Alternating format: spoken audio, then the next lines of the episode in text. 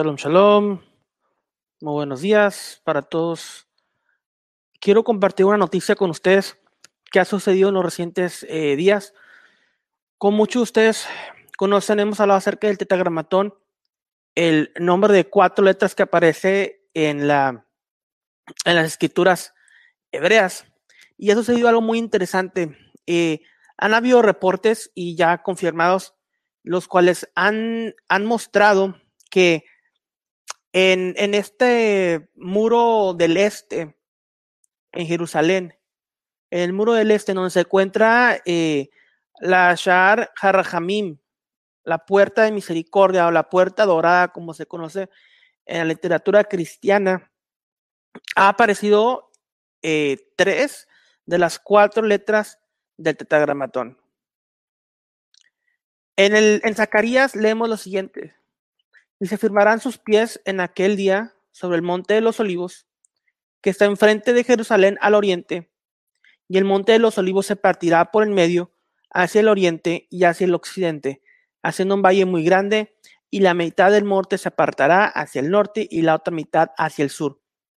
Esta, esta profecía de Zacarías está hablando acerca del rey Mesías poniendo su pie en el monte de los olivos y el rey Mesías está viendo hacia esta puerta, la, el Golden Gate o la puerta de misericordia, la puerta dorada.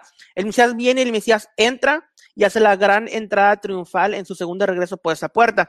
Lo interesante es que en este muro donde se encuentra esta puerta han estado apareciendo estas eh, ramas, las cuales han formado tres de las cuatro letras del tetragramatón del nombre de Dios.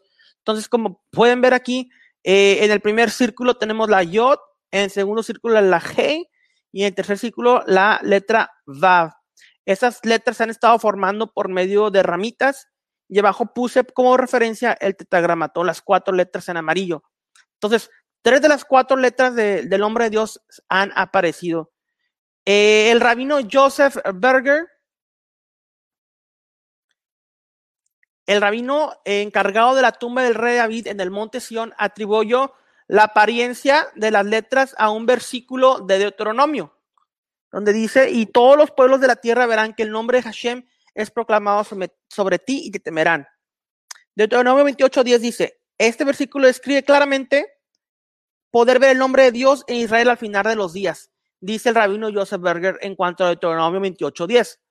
También dijo explicando, explicó que esta visión también fue escrita por el profeta Isaías en el capítulo 2, versículo 2, donde dice, en los días venideros la casa del monte de Hashem se mantendrá firme sobre las montañas y se elevará sobre las colinas y todas las naciones contemplarán con gozo.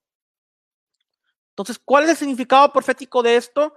Eh, no sabemos exactamente qué, qué signifique esta aparición del tetragramatón o tres de las cuatro letras. Evidentemente falta la letra G, probablemente se formará en los siguientes días.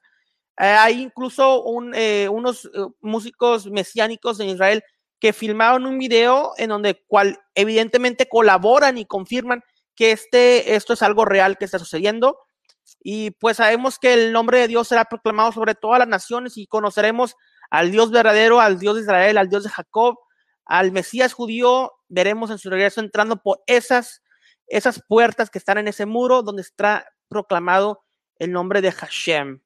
Bendiciones para todos. Quería compartir esta noticia, noticia con ustedes. Estaremos atentos y compartiremos eh, el desarrollo de todo esto. Bendiciones. Yom Tov. Shalom, shalom.